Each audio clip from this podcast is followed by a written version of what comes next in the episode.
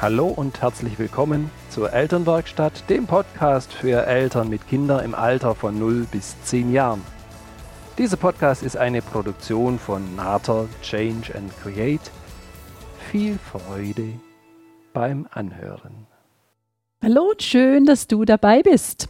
Heute ist Podcast-Tag. Mein Name ist Birgit Nater und meine Leidenschaft ist es, dich als Mutter und Vater in deinem Elternsein zu unterstützen, zu inspirieren und zu begleiten. Letzte Woche gab es das spannende Thema Gelassenheit.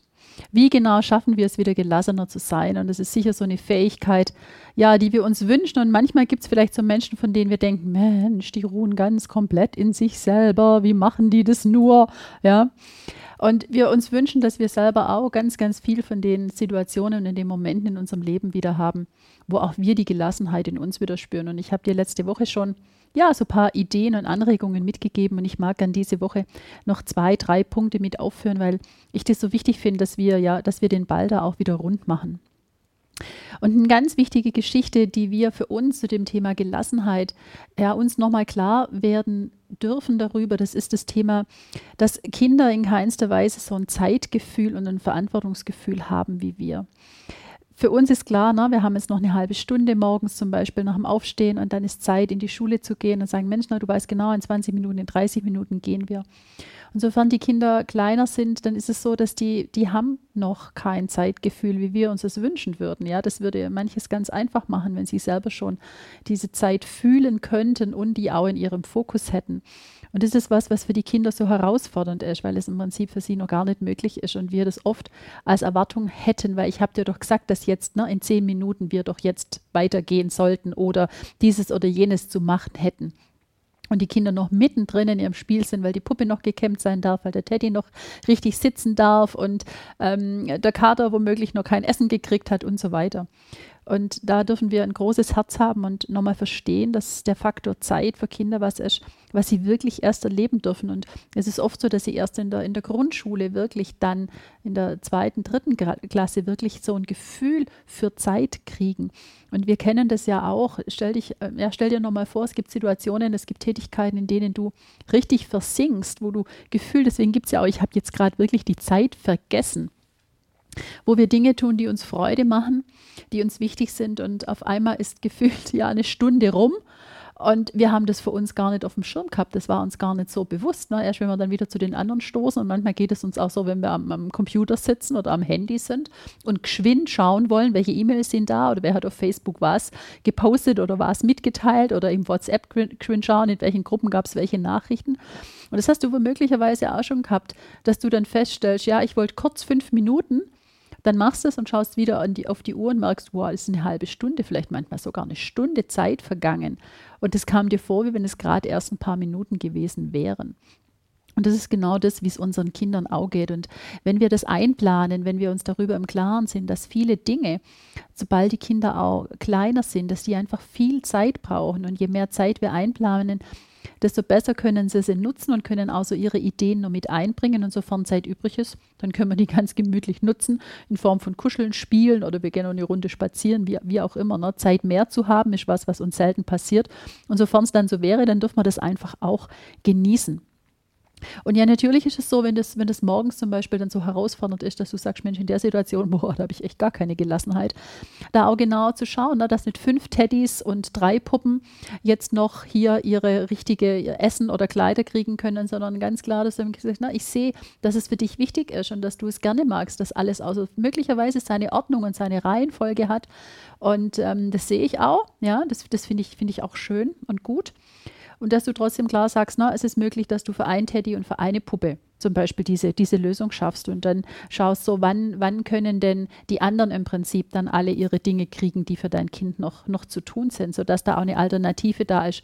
Nicht zu sagen, nee, das geht dann nie, sondern dass man es am Nachmittag oder eine Stunde später oder wie auch immer, dass die Kinder wissen, da ist im Prinzip auch wirklich noch, ja, es ist noch Spielraum und es ist noch etwas möglich. Und dieser, dieser Faktor Zeit ist wirklich ein ganz, ganz entscheidender Part. Von daher schaut, dass ihr in eurem Alltag dass ihr in einplant, dass ihr nochmal für euch klar habt, dass, dass Kinder Zeit brauchen. Zum Beispiel, wenn sie aus der Kita nach Hause kommen, ne, gleich zu, fun zu funktionieren und dieses und jenes zu machen, ist für die Kinder oft gar nicht möglich, weil sie erstmal umschalten dürfen, weil sie erstmal wieder ankommen dürfen, weil sie Zeit für sich selber brauchen. Und da spielt Zeit einfach eine ganz wichtige Rolle. Und von daher entschleunigt vielleicht ein Stück weit euren Alltag auch und schaut, müssen die Dinge wirklich alle so ineinander terminiert sein oder gibt es auch Möglichkeiten, dass ihr Dinge nochmal auseinanderzieht oder dass ihr, ja, dass ihr es verändert, dass ihr Dinge, Aktionen auf andere Tage legt, wie auch immer. So schaut doch nochmal, wo in eurem Zeitrahmen, wo eurem Tagesablauf, wo, wo sind denn zum Beispiel diese, diese Situationen, in denen du in keinster Weise mehr, mehr gelassen bist? Und schau dir die nochmal an unter dem, unter dem Stichwort Zeit. Könnte es möglich sein, dass sich manche Dinge erleichtern und dass du gelassener sein kannst, wenn du den Faktor Zeit dann nochmal ein bisschen mit berücksichtigen könntest? Und da ein bisschen Zeit schaffst, weil was ist das, was, was, was die Kinder wollen in ganz vielen Verhalten, das sie uns zeigen? Ganz oft ist es so, dass sie unsere Nähe, dass sie unsere Aufmerksamkeit wollen, dass sie wollen, dass wir dabei sind, dass wir gemeinsam sind, dass sie sich mitteilen wollen, dass sie dir eine Idee schenken, wo sie gedanklich gerade sind. Und sowas geht ja natürlich wesentlich leichter, wenn wir da die Zeit dafür haben, wenn wir das auch als solches erkennen, dass es letztlich gar keine Störung ist oder ein mutwilliges Nicht-Mitmachen, sondern dass wir, ja, dass wir uns hinsetzen, dass wir auf Augenhöhe sind mit den Kindern, dass wir gemeinsam nochmal schauen, was ist denn das, was, was die Kinder gerade brauchen. Es geht nicht darum zu schauen, was ist das, was sie wollen, sondern wir dürfen den Fokus viel größer stellen und dürfen nochmal klar haben, was ist, was ist das, was sie brauchen, welche Bedürfnisse dürfen wir denn gerade beachten.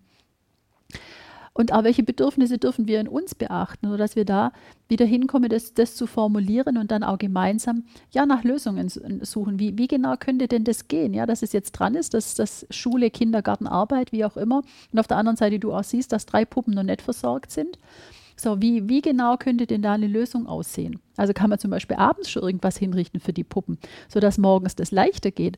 Und da, glaube ich, macht es ganz viel Sinn bei kleineren Kindern. Da darfst du noch ein bisschen mit überlegen, nur wenn die Kinder schon so der Sprache mächtig sind und ähm, ja, dann ja natürlich auch eigene Ideen haben, dass wir wirklich das auch zulassen und dass wir sie fragen, welche Lösungen, welche Ideen sie haben. Weil das kennst du möglicherweise aus eigener Erfahrung. In dem Moment, sobald die Idee aus dir selber kommt, bist du viel williger, die Dinge nachher auch zu verändern. Wenn jemand anders sagt, du, ich weiß, was gut für dich ist, da merke ich schon, bei mir ist es ganz extrem. Das triggert mich an, dass ich denke, nee, nee, pass auf, ein anderer kann nicht wissen, was gut für mich ist. Ja, das geht nicht, der steckt nicht in mir drin, sondern ich, ich darf es in mir fühlen, sehen, hören. Und dann darf ich eine Sprache finden, wie ich mich dem anderen im Prinzip, ja, wie ich mich dem anderen mitteile. Nur der andere kann nicht wissen, was gut für mich ist. Und da ist es so, das triggert die Kinder oft auch, dass sie denken, nee, nee, das war gar nicht mein, mein Gedanke und dann lassen sie sich auch gar nicht drauf ein. Von daher nimm dir nochmal diesen Faktor Zeit mit, wo du für dich nochmal daheim wirklich schaust. Könnte es sein, dass sobald du in den anstrengenden Situationen die Bedürfnisse deiner, deiner Kinder nochmal in, in, in Vordergrund holst, dir, ne, dass es oft um Kontakt geht, um Aufmerksamkeit, um Miteinander, das ja natürlich Zeit braucht, dass wenn du da die Möglichkeit hast, was einzuplanen, du möglicherweise dann auch als Resultat wesentlich mehr Gelassenheit hast. Und manchmal, da sind wir so verkopft, dass wir schon gar keine Idee mehr haben, an welcher Ecke könnte man denn wirklich noch was machen, weil gefühlt tun wir doch schon alles. Ja, wir tun vieles und manchmal noch nicht an der richtigen Stelle. Und möglicherweise kann das für dich schon so ein Schlüssel sein.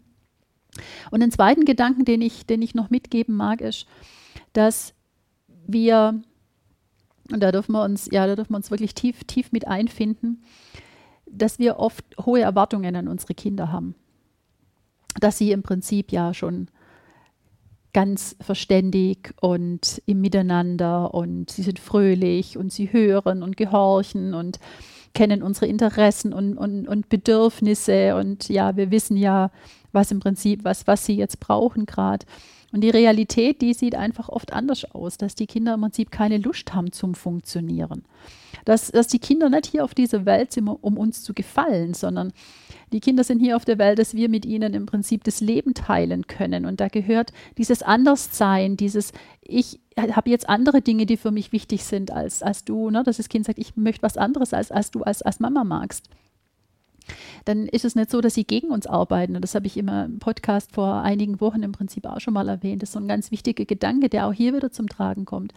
Wenn das Kind in dem Moment nicht das macht, was, was, was du willst, dann ist es nicht so, dass das Kind dich ärgert oder auf die, sagt ganz bewusst, ne, will ich jetzt die Mama auf die Palme bringen oder sehen, wie sie explodiert, sondern der Gedanke ist, dass das Kind in dem Moment für sich einsteht. Es sagt ein Ja zu sich selber und auf der anderen Seite ist es ein Nein zu dem anderen. Nur das Positive ist, es ist ein Ja für das Kind, dass es sagt, pass auf, ich brauche gerade was anderes, das geht für mich so nicht, das passt für mich so nicht. Und das ist was, was wir einfach nochmal so für uns klar haben dürfen, dass wir dann die Gelegenheit haben, hinzuschauen, Mensch, was ist denn das, was das Kind brauchen würde oder wo hat es schon ganz viel getan und unterstützt und jetzt in dem Punkt geht es im Prinzip einfach für das Kind in dem Moment nimmer. Und dass wir von dem Gedanken wegkommen, dass die, dass die Kinder da was falsch machen, dass sie falsch sind, dass es nicht richtig ist, dass sie ja dass sie frech sind oder wie auch immer du das im Prinzip möglicherweise ähm, betiteln magst, sondern dass die Kinder da für sich selber einstehen und möglicherweise ja Reibungsfläche mit uns haben, weil wir uns da was anders vorgestellt haben. Und wir dürfen da einfach auch nochmal schauen, sind die Erwartungen, die wir an die Kinder haben, ja, dass sie schon wissen, wie alle Regeln funktionieren, dass sie genau wissen, ne, wie das mit dem Essen funktioniert, dass ja nie irgendwas umtropft oder umfällt. Und da dürfen wir nochmal schauen, ob wirklich unsere Erwartungen da absolut passend sind. So, für diese Woche gibt es nochmal eine ganze Reihe an Hausaufgaben, wo du für dich selber nochmal überprüfst, was, was sind denn die Situationen, die für dich wirklich so anstrengend sind. Hab den Fokus mit der, mit der Zeit wirklich nochmal für dich im Gedächtnis zu sehen, dass die Kinder ganz oft Kontakt wollen, dass sie sich noch mitteilen brauchen, dass noch was offen ist für sie, dass sie noch so viel mit dir gemeinsam auch besprechen wollen und, und Zeit mit dir haben wollen und Nähe mit dir haben wollen. Und das andere ist, dass wir immer wieder nochmal schauen dürfen, sind die Erwartungen, die wir an die Kinder haben, ja, dass wir einen schön gedeckten Esstisch haben, wo kein einziger Tropfen, kein einziger Fleck ist, wenn wir mit den Kindern da essen. Dass wir nochmal überprüfen, überprüfen dürfen, ob das wirklich für die Kinder passend ist, weil nämlich nur funktionieren ist was, was die Kinder heute überhaupt nicht spannend finden, weil wir eben auch eine andere Art des Miteinanders haben. Ne? Das war vor 30 Jahren nur anders. Da hat sich keiner erlaubt, irgendwie die Gabel mal fallen zu lassen.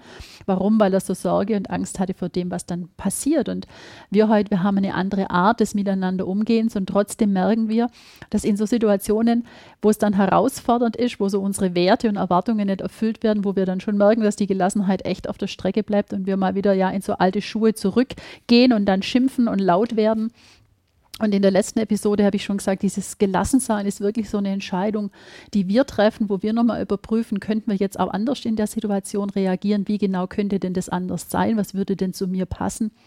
Sodass ihr in eurem Alltag immer mehr in diese Gelassenheit kommt, dass ihr den Druck rausnehmt, auch das Wörtchen müssen, was ihr vor zwei oder drei Wochen schon in der Episode hört, dass ihr auch das nochmal mitnehmt und somit für euch wirklich in eine Leichtigkeit kommt. Das ist das, was ich euch wünsche auf dem Weg. Und von daher probiert euch aus, übt, nehmt euch das raus, was für dich passend ist, wo du sagst, da mag ich mich jetzt dran arbeiten.